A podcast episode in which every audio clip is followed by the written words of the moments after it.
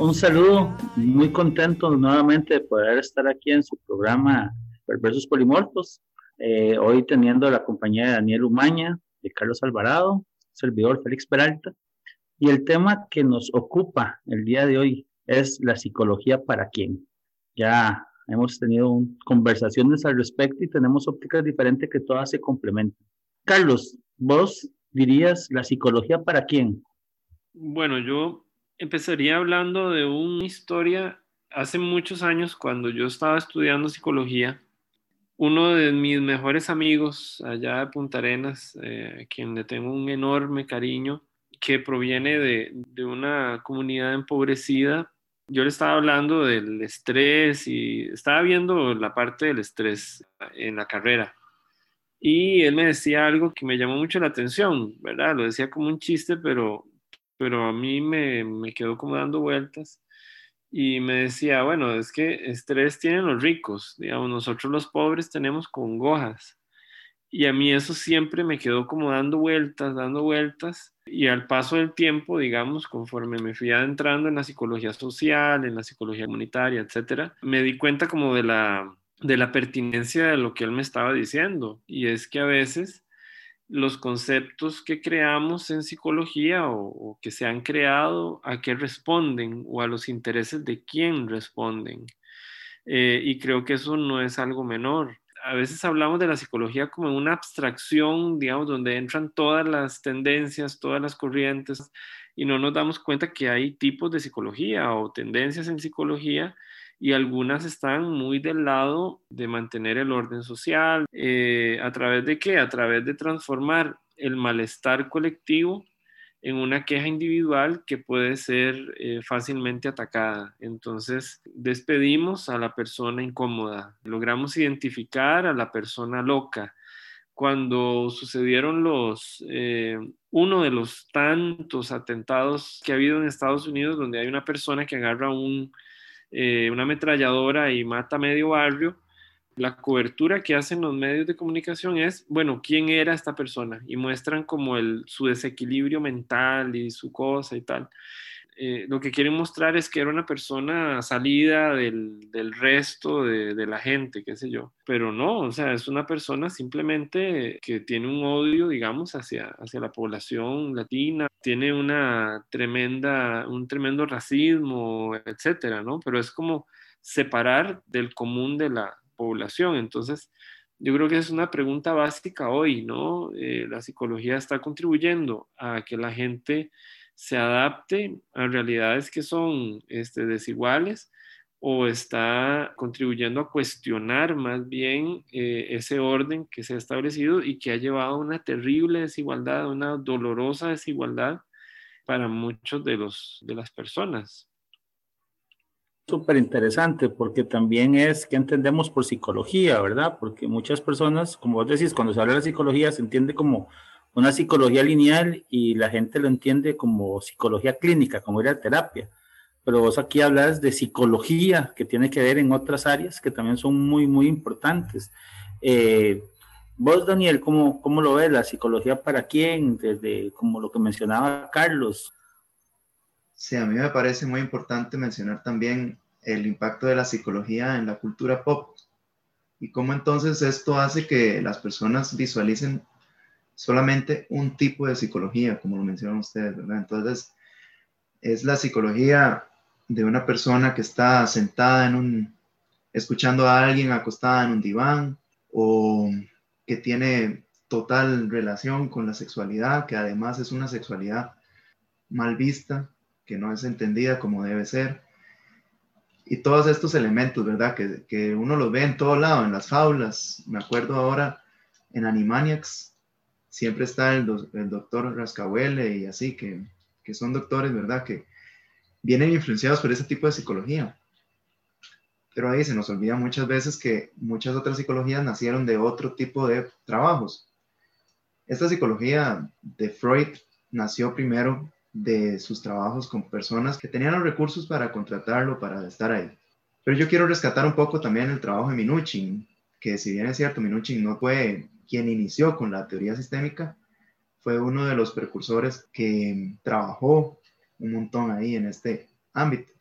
Y Minuchin viene de una escuela psicoanalítica, entonces él dice, a mí no me sirvió para nada sentarme y escucharlos, porque en realidad todo el mundo se grita, todo el mundo se trata mal. Yo tuve que empezar a crear otras estrategias para estas poblaciones. Él empezó a trabajar con las poblaciones del Bronx en Nueva York, principalmente con la población negra, que históricamente es una población que ha vivido en pobreza, y más en los años 50, 60, 70, que fue cuando trabajó Minuchin, ¿verdad? Entonces, la pregunta de, ¿para quién es la psicología? Yo creo que debería uno responderla, ¿verdad? Para las personas que la necesitan. Ahora, todo el mundo la necesitamos, pero quien más lo necesita es los que no tienen recursos para poder accederla de una manera fácil. Creo que esa sería mi respuesta, tratando de recordar un poco cómo trabajó Minuchin. Claro, a mí me parece muy interesante porque estamos hablando, ya entramos como un tema de la institucionalidad, digamos, este, digamos, nosotros tenemos instituciones que deberían de brindar y de velar por una salud mental en todos los ámbitos, incluido la psicología, y que tal vez no resultan sus propias políticas de fácil acceso a toda la población. Eh, pero bueno, volviendo a pensar un poco como la psicología clínica, la terapia, yo me pongo a pensar cuánto es la tarifa mínima que pide el Colegio de Psicólogos en Costa Rica o si la gente necesita ir a terapia psiquiátrica, digamos, para una persona que lo necesita, pero que no tiene los recursos. Ahora, hay otra parte de la psicología, que es una psicología de la que hablaba Carlos, que tiende más a buscar la liberación, de, buscar más ese, ese sujeto, digamos, y de llegar a donde está. Y a mí sí me gustaría, Carlos, si tal vez podrías tocar un poco más de ese lado, porque yo quisiera hablar de la institucionalidad, pero me parece muy importante como aclarar ese concepto de lo que vos estás hablando y esas dos psicologías que mencionaste. Son como las influencias que hemos recibido en América Latina, ¿verdad? En un principio eh, adoptamos casi sin, sin, ningún tipo de filtro, adoptamos la, la psicología que se practicaba en Estados Unidos que es una psicología más de corte cientificista, digamos. Y en América Latina nos damos cuenta, para legitimarnos como ciencia, adoptamos este tipo de psicología, pero nos damos cuenta también que las realidades latinoamericanas son muy distintas a lo que vive Estados Unidos y que no se puede adaptar violentamente, digamos, un tipo de psicología que pertenece a un cierto contexto como diría Ignacio Martín Baró, un tipo de psicología que viene básicamente de torturar ratas, ¿verdad? Es un poco irónico, ¿no? Pero cuando se le pasa un test de inteligencia a un campesino, a una persona que vende chile dulce en la calle, tal, obviamente va a salir con un índice de inteligencia muy bajo, casi con problemas cognitivos, qué sé yo porque estamos utilizando escalas que pertenecen a otro país o a otras realidades, digamos, o que intentan medir otras cosas. Pero estas personas, todas las personas tenemos ciertos tipos de inteligencia y yo creo que aquí es donde está el centro del asunto. Eh, la psicología se presenta, digamos, como una disciplina que conoce algo del sujeto que el mismo sujeto desconoce por lo menos la psicología más tradicional. Y yo creo que ese es, eh, ha sido uno de, las, de, los grandes errores. ¿Por qué? Porque la psicología como hija de la modernidad es un discurso sobre, sobre este sujeto moderno, pero ¿en qué se basa este discurso? ¿En qué tipo de sujeto? ¿De qué tipo de sujeto estamos hablando? Estamos hablando que la psicología se crea para el hombre, eh, para el hombre, ¿verdad? En primer lugar, blanco, heterosexual, de clase media, alta, etcétera, y no contempla toda la gama de posibilidades que tiene este ser humano. Esos replanteamientos se los ha hecho la psicología latinoamericana y han hecho este, propuestas sumamente interesantes, ¿verdad? Por ejemplo, la psicología con pueblos originarios. No podemos utilizar una psicología occidentalizada o occidental en cosmovisiones que pertenecen a, otra idea del mundo, a otra forma de entender su cotidianidad, etcétera, ¿no? Entonces yo creo que ahí es donde está lo, lo central. Sí, a mí, digamos, yo pienso mucho en el concepto de quién es o quiénes son los que facilitan el acceso a esa psicología, digamos que vos hablas, fundaciones, por ejemplo, o ciertas instituciones estatales que, que, que tratan, digamos, de llegar a estas poblaciones con una psicología, como decís, más liberadora, o que se quedan a veces en algunos centros muy intelectualizados y pareciera ser como que terminan no trascendiendo y queda ahí yo, eh, bueno, me desvío de lo que estaba pensando, porque también hay veces que hay instituciones que toman las banderas, por ejemplo, la psicología latinoamericana, pero la toman para ganar, digamos, ¿verdad? Para al final volverse como un poco exclusivistas en lo que hacen y entonces se pierde nuevamente la dinámica de para qué la psicología. O sea, como decía Daniel, la psicología para todos, pero realmente no está llegando a todos. Y eso es algo muy importante. Vos, Daniel, un poco como siguiendo con la idea de esto, ¿Vos qué propones, digamos, con la psicología? ¿Crees que debería dar un paso en otra dirección en el país? Lo que menciona Carlos, ¿verdad? Antes de que, de, que vos hables, una pequeña notación de lo que Carlos decía. En otros programas lo hemos hablado. También hay mucha carencia teórica de la gente, de no importa de cuál eh, corriente psicológica, y entonces mucha gente hace así como críticas a, vamos, esto mismo que acaba de hablar Carlos, bueno, es una psicología construida que critica la construcción de este hombre en tal sociedad, y entonces la gente dice, bueno, pero es que la psicología nació en 1800 y resto y ya no es lo de ahora. Bueno, pero la psicología eh, entendida dentro de cada sistema, digamos, también va cambiando porque hay nuevos teóricos, o sea, hay nueva gente que comienza a ver lo que dice Carlos, el aporte de la psicología latinoamericana para nosotros es sumamente importante porque hay teóricos hay gente que está en el campo y que está trabajando. Y no sé, digamos, Daniel, vos hacia dónde ves o, crees, digamos, que debería ir la psicología. Claramente el impacto de Latinoamérica en la psicología es muy importante y un poco aunado a esto, nada más como un adendum, no sé si sabían que Minuchin era argentino. Esas raíces latinoamericanas se las llevó a trabajar a Estados Unidos. Yo lo que creo y ligándolo un poco con el tema que habíamos hablado el episodio anterior de todo esto de la teología de la prosperidad y los movimientos neopentecostales y todo eso, es que estos movimientos crecen debido a que existe un sector de la población que sufre de pobreza.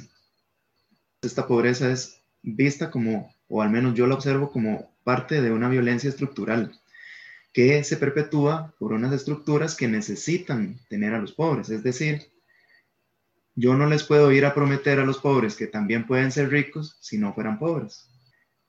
Este discurso es el que existe en la iglesia y yo lo que creo es que la psicología es una oportunidad para poder confrontar estos discursos. En el ejemplo que estoy dando, ¿verdad? De, eh, de la teología de la prosperidad, la psicología puede entrar para poder dar procesos educativos que le permitan a las personas poder cuestionar esas ideas que vinieron desde muy atrás en sus historias.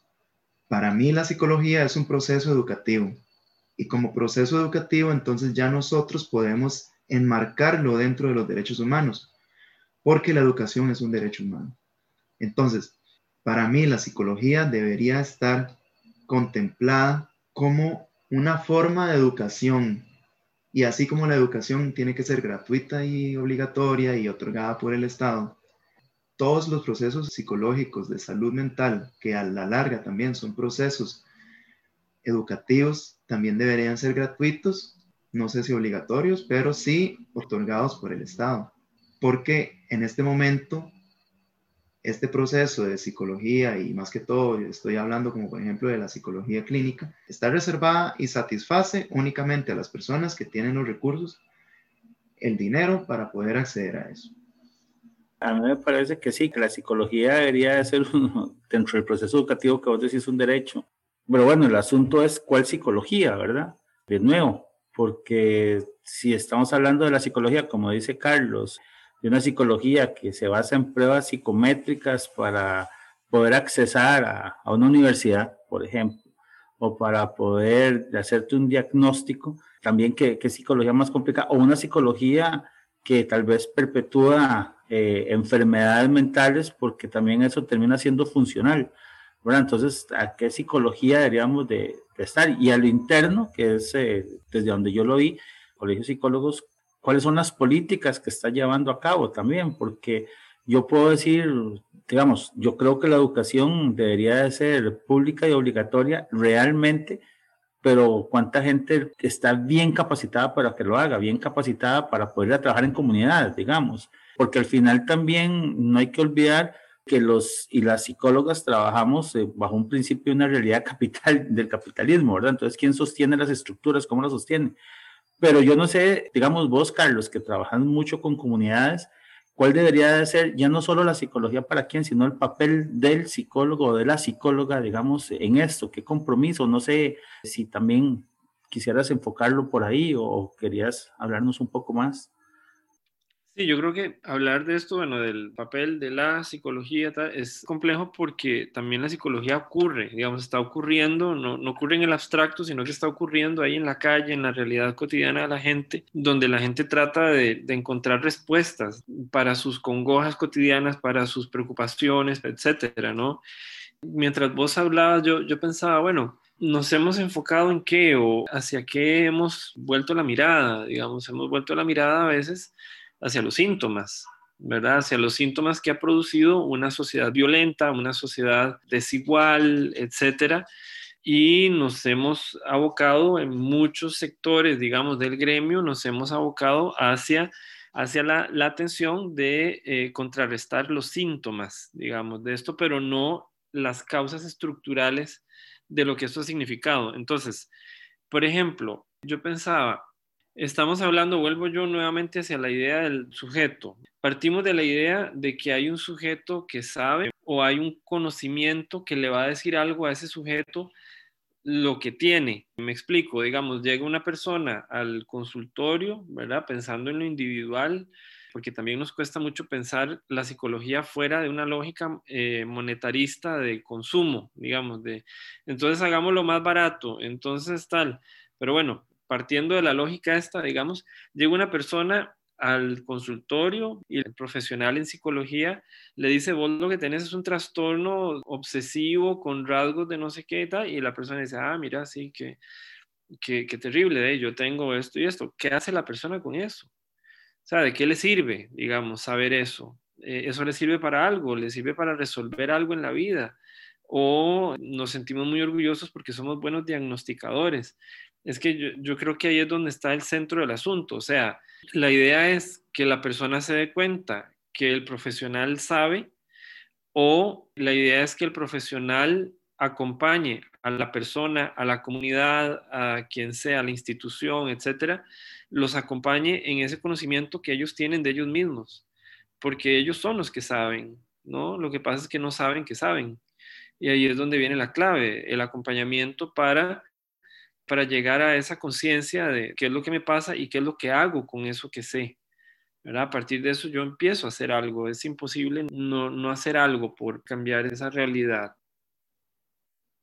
Para vos, Carlos, y, también Daniel, digamos, el papel del profesional de psicología, hablando lo que vos decís, es que como un ideal, digamos, o debería ser casi que un requisito sine qua non, digamos, de las personas que estudiamos esta carrera, porque Muchas veces uno lo que escucha es gente que quiere solucionar sus propios problemas estudiando psicología, hay gente que no tiene buenas bases teóricas y hay gente que lo que desea es eh, lo que vos dijiste, dentro de la lógica monetaria de ganar. Y cuando ya vos le decís hacer un acompañamiento más allá y entregarse, digamos, plenamente en un proceso, lo primero que te va a decir, bueno, ¿y eso cuánto, cuánto se cobra? ¿Verdad? Eh, como lo que vos decías, a mí me parece súper importante eso que dijiste de que a veces la lógica es que cobremos menos o que sea más barato cuando hay todo un proceso estructural que está llevando a, la sociedad, que todas las épocas las ha llevado por una línea determinada, ¿verdad? Y de ahí parten las diferencias en cada momento. Pero la pregunta sería, ¿hay una lógica entre la psicología para quién y los profesionales de psicología en la actualidad o los que estudian psicología? Hay una, una coherencia, digamos, entre esa psicología para quién y lo que se le está enseñando a la gente que es psicología. Sí, yo creo que es una muy buena pregunta. Y depende también de la escuela de donde uno haya podido acceder a esa información y acceder a ese bagaje teórico y todo eso, ¿verdad? Porque al menos aquí en Costa Rica, las universidades tienen como un enfoque diferente cada una, ¿verdad? Yo sí creo que en este mundo en donde vivimos, en un sistema capitalista, en donde necesitamos dinero para poder comer, pues se hace necesario tener que capitalizar lo que hacemos. Pero ese no puede ser el objetivo de una persona que estudia psicología. Ese no puede ser el objetivo principal. Y a mí me da tristeza, mucha tristeza, escuchar y bueno, escuchar a muchos de mis excompañeros en su momento, que este era como un objetivo que ellos tenían o que se veían cobrando mucho dinero por tal o tal cosa, ¿verdad? Eso es lo que a mí más me da tristeza. Entonces, para mí el psicólogo, antes, y eso quizás es una opinión muy personal, pero para mí el psicólogo antes que un trabajador o que un obrero es un ente que cambia la realidad. Y así como lo decía Carlos, es alguien que acompaña, alguien que está ahí, pero no es una persona, no es la persona principal en ese proceso.